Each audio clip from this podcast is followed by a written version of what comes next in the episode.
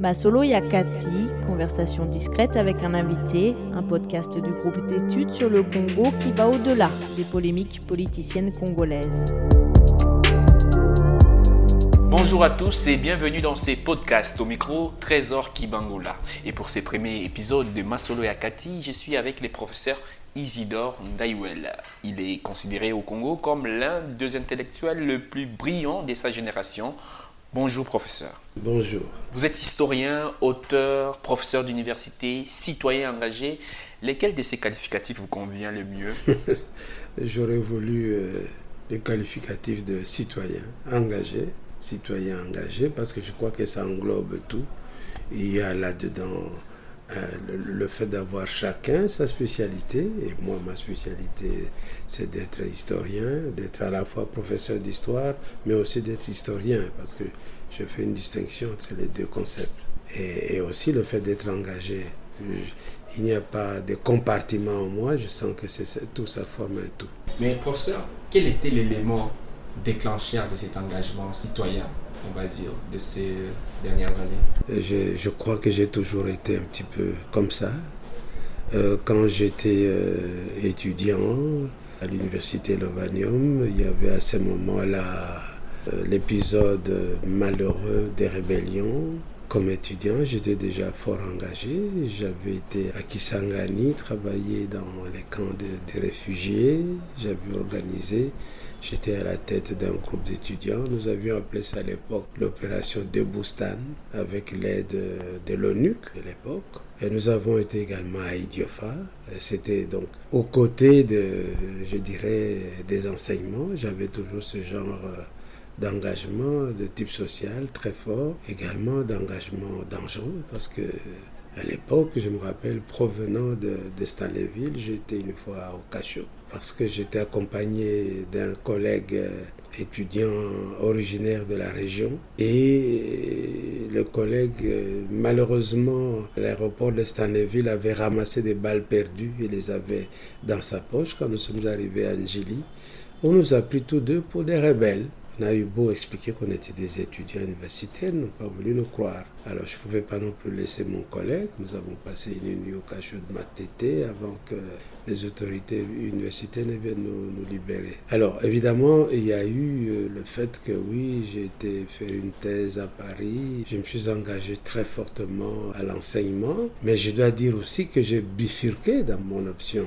euh, universitaire. Au point de départ, j'étais simplement homme des lettres. J'ai fait la philologie romane. Mais j'étais à Paris parce que je voulais faire de l'histoire et de l'histoire africaine. Et puis quand je suis arrivé à, à Lubumbashi, comme j'étais le seul, euh, malheureusement, le tout premier professeur euh, du pays et que tous les autres étaient des expatriés, on m'a confié tout ce qui concernait comme enseignement sur le Congo. J'ai dû me centrer sur l'histoire du Congo. Donc, euh, je suis à la fois sur le plan, je dirais, intellectuel sur le Congo et sur le plan pratique également sur le Congo. Est-ce que c'est ça ce qui justifierait la demande à l'époque du, du régime de Kabila de faire appel à vous? Pour euh, participer à l'organisation des festivités du cinquantenaire de la République démocratique du Congo? Non, je, je, ne crois pas, parce que je vais vous dire ceci. D'abord, un, j'avais déjà organisé en 1986 le centenaire de la conférence de Berlin, avec mes collègues. De l'université Marien Ngouabi. Ils ont fait la conférence sur la conférence de Berlin et nous, sur l'autre rive, nous avons pris la prospective. L'Afrique et son avenir. Donc j'avais déjà fait ça. Et lorsqu'on parle du cinquantenaire du Congo, j'avoue très modestement que l'initiative est venue de moi parce que j'ai fait un lobbying pendant une année pour dire mais on ne peut pas laisser passer. C'est une date importante. J'ai dû faire plusieurs lobbying et puis finalement, on a créé une structure qu'on a appelée commissariat général du cinquantenaire. Je me suis retrouvé coordonnateur du comité scientifique avec le général Kaloumé comme commissaire euh, général. Mais j'ai travaillé avec tous mes collègues historiens. C'est une initiative qui est partie euh, des historiens et qui a mis finalement qui a essayé de faire en sorte que les pouvoirs publics puissent prendre ça en relais, puissent assumer cette action. Voilà, donc ce n'est pas une belle nomination qui me soit tombée comme ça. Je me permets de dire qu'il en est de même de la francophonie. Le premier sommet en Afrique avait été demandé par Mobutu à Kinshasa. Et Abdou Diouf a convaincu Mobutu en disant quand même que le premier sommet ait lieu dans le pays de Senghor. Mobutu a accepté et le, Abdou Diouf a dit et le, celui qui suivra sera à Kinshasa. Le deal avait été pris comme ça. Après Dakar, ce serait Kinshasa. Puis cela ne s'est jamais fait. Donc nous avons dû faire une fois de plus euh, du lobbying auprès des pouvoirs publics congolais pour qu'on accepte que ce sommet ait lieu à Kinshasa et que les pouvoirs publics fassent acte de candidature pour que ça ait lieu ici. Et fort heureusement, le président Kabila a bien voulu effectivement que j'en sois le commissaire euh, général. voilà, et nous l'avons organisé, nous l'avons tenu euh, en 2012, comme vous le savez. Et de cet épisode, l'entourage du, président Kabila, justement, en garde un souvenir plutôt positif. Euh, de vous. Et certains même me disaient il y a quelques temps qu'on a été surpris de voir les professeurs d'Ayuel avec qui nous avons travaillé à la francophonie, on a travaillé pour la Scantenaire, s'est levé maintenant contre nous alors qu'on pensait qu'il était avec nous. Bon, il y, a, deux précisions à apporter. D'abord, euh, je n'ai été que l'organisateur des manifestations je n'ai pas été dans un régime, je n'ai pas été fonctionnaire du régime. Donc c'est comme on aurait pu dire, il y a une biennale des arts, organiser ça, ça prend huit mois, ça prend trois ans. Vous faites ça, vous le faites, quand c'est fini, c'est fini. Ça c'est un. Et puis deuxième élément, euh, je n'ai rien contre le président Kabila. La seule chose que j'ai trouvé inacceptable, c'est de ne pas organiser les élections en 2016. Et là, je ne pouvais plus pas, accepter parce qu'il avait eu euh, deux mandats. Je n'ai jamais pu penser un seul instant, je, pèse mes mots, je n'ai jamais pu penser un seul instant qu'il demanderait, qu'il essaierait, qu'il s'efforcerait d'avoir un troisième mandat. Ça, c'est pour moi, ça a été la chose euh, inacceptable. C'est voilà pourquoi donc j'ai toujours dit que vers la fin, maintenant, j'ai eu le regret de constater que probablement, sans faire attention, il a un peu détruit un par un ce qu'il a fait pendant euh, son mandat. Justement, qu'est-ce qu'on retiendra de lui? Mais juste, Je n'en sais rien, je ne sais plus. Moi, personnellement, ce que j'ai admiré dans le président Kabila, les gens seront surpris, je ne sais pas si je dois le dire, mais je le dis quand même, c'est quand j'ai appris tout au début qu'il avait été chauffeur en Tanzanie. Ça, c'est quelque chose qui m'a séduit. Alors je me suis dit, voilà au moins quelqu'un qui comprendra très bien la population.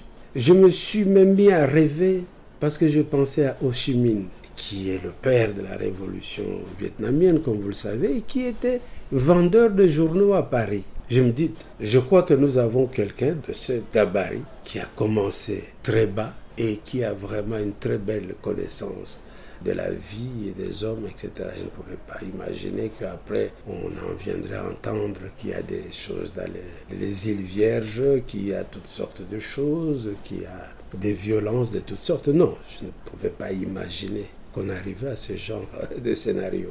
Donc je n'étais pas tenu à ce que, bon, parce que euh, j'ai organisé le sommet, je dois rester. Non, c'est pas ça, c'est pas ça. Donc, euh, je suis un intellectuel, je vis des idées, j'ai mes propres convictions. Il y a des lignes rouges qu'on ne peut pas dépasser. Mais certains diront, Joseph Kabila, c'est aussi ce jeune homme qui arrive au pouvoir à 29 ans, qui essaye de réunifier les pays, parce que les pays étaient euh, divisés entre euh, groupes armés. Oui. Le MLC d'un côté, le Mouvement de libération du Congo de Jean-Pierre Bemba, le Rassemblement congolais euh, pour la démocratie à l'Est, une rébellion soutenue par le Rwanda à l'époque. Et avec lui, à San Suti, ils ont pu trouver une formule 1 plus 4 pour partager les pouvoirs et faire une transition, les premières élections. Est-ce que ça, ça, compte comme bilan pour euh, ces jeunes présidents lorsqu'il arrive? Oui, c'est exactement ce que je viens de vous dire. Au début, il a fait des choses que je trouve formidables, notamment cet effort de regroupement euh, du pays, l'effort de relever l'économie, etc. Mais j'ai dit tout à l'heure que j'ai eu comme l'impression qu'il s'est fait à Rakiri en cours de route. Parce que après, alors, il n'a plus tenu à cette unanimité qu'il a, il a mis du, euh, temps, euh, de l'énergie à regrouper le pays, mais lorsqu'on arrive à la situation électorale, on voit bien qu'il y a la multiplication des provinces, non pas parce que c'est inscrit à la Constitution, parce que c'est mieux ainsi pour euh, faire en sorte qu'il y ait une sorte d'émiettement des choses. Donc vous voyez que presque sur chaque point, il y a eu euh, l'effort de faire en sorte qu'il y ait la paix, et puis à l'après, il y a des groupes armés, donc des groupes armés un peu partout, euh, et des activités un peu étranges comme celle des Kamouinan Sapou, etc., on ne sait plus. Est-ce que vraiment il a tenu, hein, il y a les Bakatakatanga, etc., il a vraiment tenu, euh, est-ce qu'on peut dire vraiment qu'il n'a il peut jurer qu'il n'a pas eu certaines actions pour susciter, soutenir ce genre de mouvement. C'est comme si, voilà, je pars, euh, alors après moi, c'est le déluge. Je fais certaines choses, bon, maintenant comme je pars, je voudrais que la situation revienne à, ce qu'elle était auparavant. Et c'est aussi un peu ce que Mobutu avait en tête. J'ai fait des choses, à la fin, vous dites de moi que je suis dictateur, etc. Bon, c'est très bien, vous verrez ce que vous verrez. Et donc, il a commencé lui aussi à procéder à la destruction une certaine destruction du pays. C'est préoccupant, ça veut dire que au-delà des individualités, nous avons à réfléchir sur cette grande question, je dirais, de passage de pouvoir. Tout est lié à ça. Il faudrait bien entendu que notre législation puisse euh, suffisamment, je dirais, mettre, rassurer, rassurer ceux qui partent et que le fait de partir ce n'est pas quelque chose de si dramatique. Lorsque quelqu'un quitte à terme échu son mandat, eh bien, célébrons-le, donnons-lui un grand prix parce qu'il vient de poser un acte formidable. Ce n'est pas pour avoir essayé de 2006 en 2019 de, de rester au pouvoir et que de se rendre compte que vraiment on n'y arrive pas, qu'on dise non réflexion faite finalement, vous voyez, je pars parce que je l'ai décidé. Non, vous n'avez pas décidé, monsieur. C'est parce qu'il y a eu des gens qui sont morts pour cela. Et finalement, vous voyez qu'il y a eu des pressions énormes à l'interne et à l'externe. Et puis, vous décidez à partir. En effet, avec deux années de retard, des élections ont été organisées le 30 décembre 2018. Les résultats de ces scrutins ont été contestés, mais Félix Tshisekedi a tout de même été investi comme président de la République. La communauté internationale a pris acte et a décidé d'accompagner cette euh, première alternance de l'histoire politique congolaise. Qu'est-ce que tout ceci vous inspire en tant que coordonnateur du comité laïque de coordination, structure qui s'est révélée, je le rappelle, par l'organisation des marches des chrétiens pour exiger le respect de la Constitution et s'opposer à un éventuel troisième mandat de Joseph Kabila? Pour vous, les verres est-il à moitié vide ou à moitié plein? D'abord, euh, j'aimerais bien dire que c'est l'option de notre population qui a décidé d'accompagner les, élections ayant été ce qu'elles ont été. La population a décidé de tourner cette page, de faire un bout de chemin dans son mieux-être, dans l'effort de se réaliser comme l'état de droit, etc., avec les autorités qui sont en place. C'est une option congolaise sur le plan international. Euh, on puisse accompagner ça, c'est une bonne idée. Nous sommes tous dans cette logique. Si vous demandez à, à n'importe qui, non, laissons le président faire ce qu'il peut faire parce que nous voulons aller quand même. Voilà, c'est ça. Ne peut pas dire qu'on a échoué à 100%. Non, pour les élections, on a eu une alternance, c'est déjà beaucoup. Et nous avons un nouveau président qui a de très bonnes intentions, qui le dit et le redit, il veut faire l'état des droits. Mais nous constatons tous qu'il a des difficultés. On doit l'aider à aller plus loin. Mais c'est précisément dans ce contexte que se, situe euh, l'action du CLC. Euh, c'est ça, parce que dans notre pays, nous devons rompre avec l'habitude de constater un fait tout à fait inacceptable et de le laisser passer. Et nous avons tous pris l'habitude qu'une actualité chassant l'autre, il y a l'amnésie collective, on n'en parlera plus. Malheureusement, c'est l'option à laquelle nous ne souscrivons pas nous au CLC. Raison pour laquelle nous avons dit les juges de la Cour constitutionnelle ont mis gravement en danger la cohésion nationale. En plus du fait qu'ils eux-mêmes eux-mêmes violer la Constitution, puisque les actes de justice qu'ils prennent sont irrévocables. Mais eux-mêmes ont pris des actes qu'ils ont eux-mêmes rendus révocables en changeant d'avis deux fois, etc. Ce qui démontre très bien que finalement, eux-mêmes n'ont pas cru à, ce qu'ils prennent comme décision. Ils ne, se, prennent pas au sérieux. Et c'est l'épine dorsale du système judiciaire national. Le système judiciaire national est très malade. Mais là, c'est vraiment le sommet. Si eux, déjà au niveau du sommet, gaffent à ce niveau-là, alors a fortiori les instances inférieures. Et je tiens à vous dire que c'est depuis le mois de juin que nous avons demandé à ces messieurs de bien vouloir démissionner pour leur propre honorabilité d'abord, et puis aussi pour l'honorabilité de la République. C'est depuis le mois de juin. En juillet, nous avons écrit à chacun d'eux pour demander, messieurs, nous vous prions de bien vouloir démissionner. Ça nous permet de chuter avec euh, justement votre regard sur l'avenir du pays, sur les réformes. Vous réclamez que les juges de la Cour constitutionnelle puissent euh, démissionner, puissent partir. Mais comment est-ce qu'on met en place cette réforme du système judiciaire? Est-ce que le système qui est politique, qui est là, est capable d'enclencher des réformes démocratiques à la fois euh, pour les processus électoraux ou pour les, euh, le système judiciaire?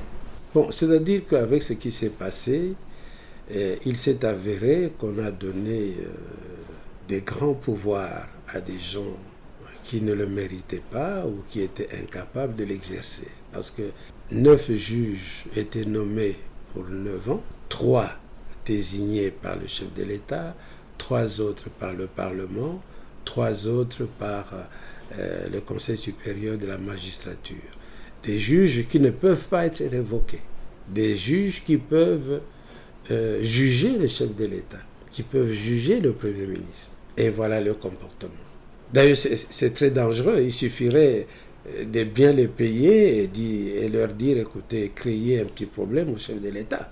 C'est une éventualité.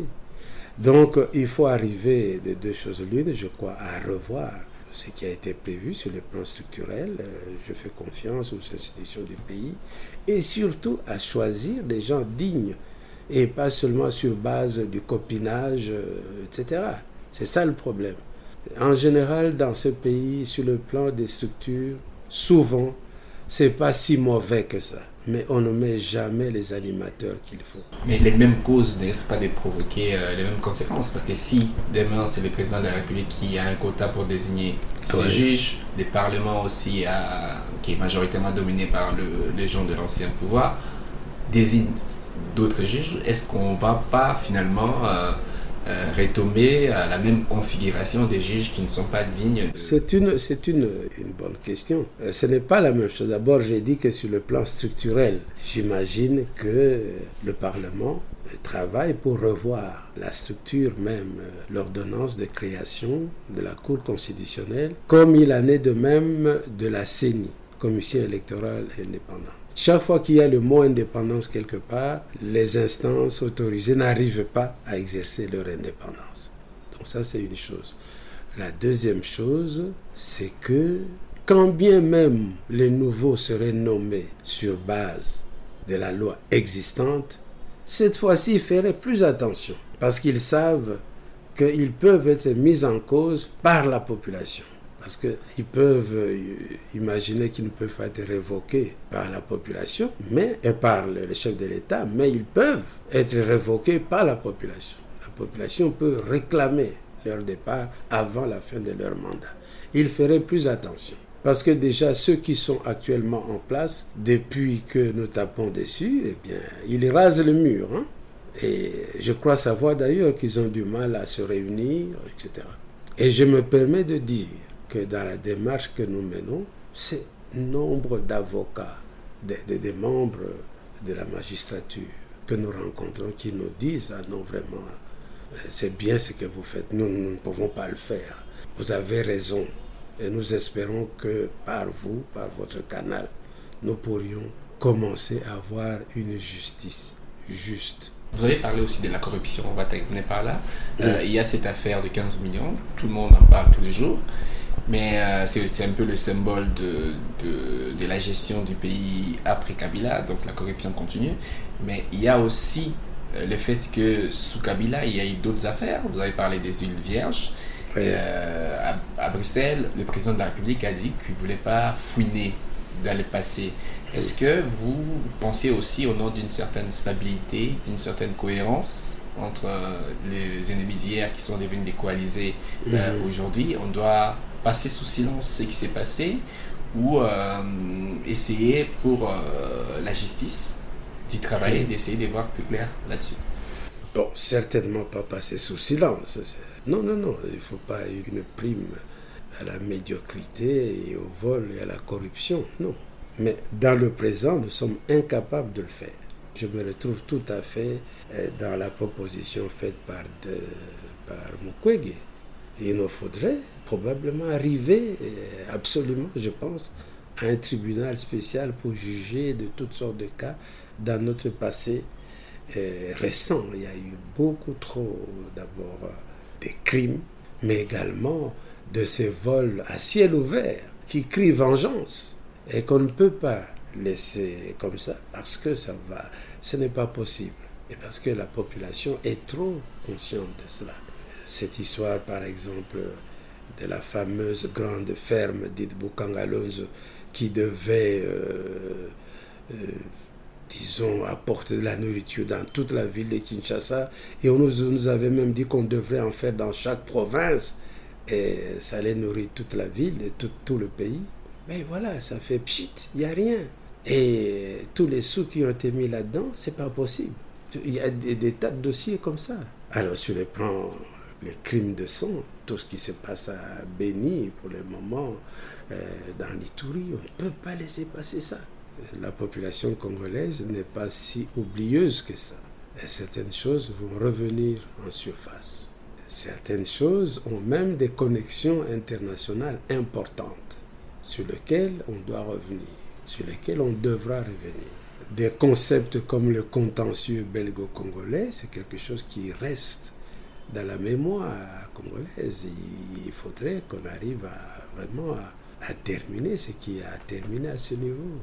Donc je, donne un exemple le plus lointain possible pour vous dire que il y a balayer sur toute notre trajectoire euh, postcoloniale depuis euh, la fin de la période coloniale jusqu'à ce jour. Il y a des, ces choses.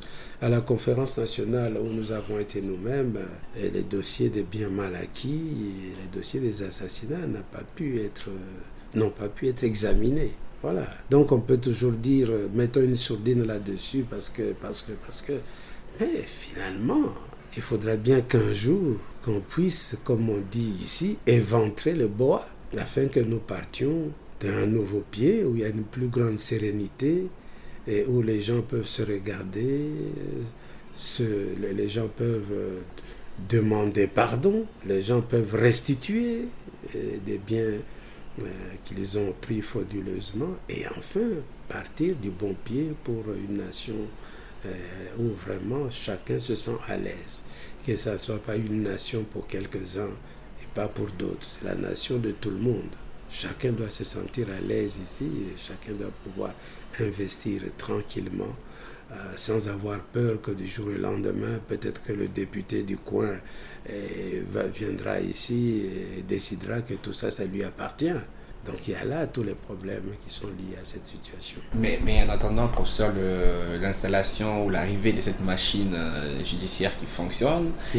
euh, est-ce qu'on euh, on peut imaginer une sorte de commission justice, vérité et réconciliation pour mettre toutes ces affaires sur la table, en parler, discuter, peut-être voilà, un cadre pour que les gens demandent pardon et que les coupables soient reconnus. Bon, là, là, moi j'ai peur, peur du mimétisme j'ai peur des acclamations faciles parce que les Congolais sont des gens très sentimentaux. Il suffit qu'ils soient ensemble, qu'il y ait un bon pasteur et qu'on entonne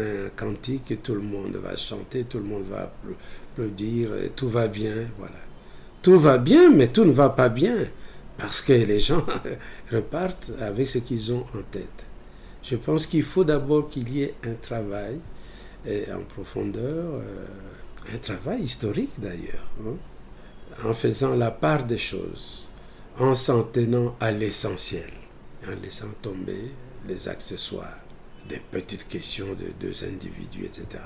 Et puis, euh, il y a des, problèmes qui peuvent aller directement dans un tribunal et, on le résout, c'est tout.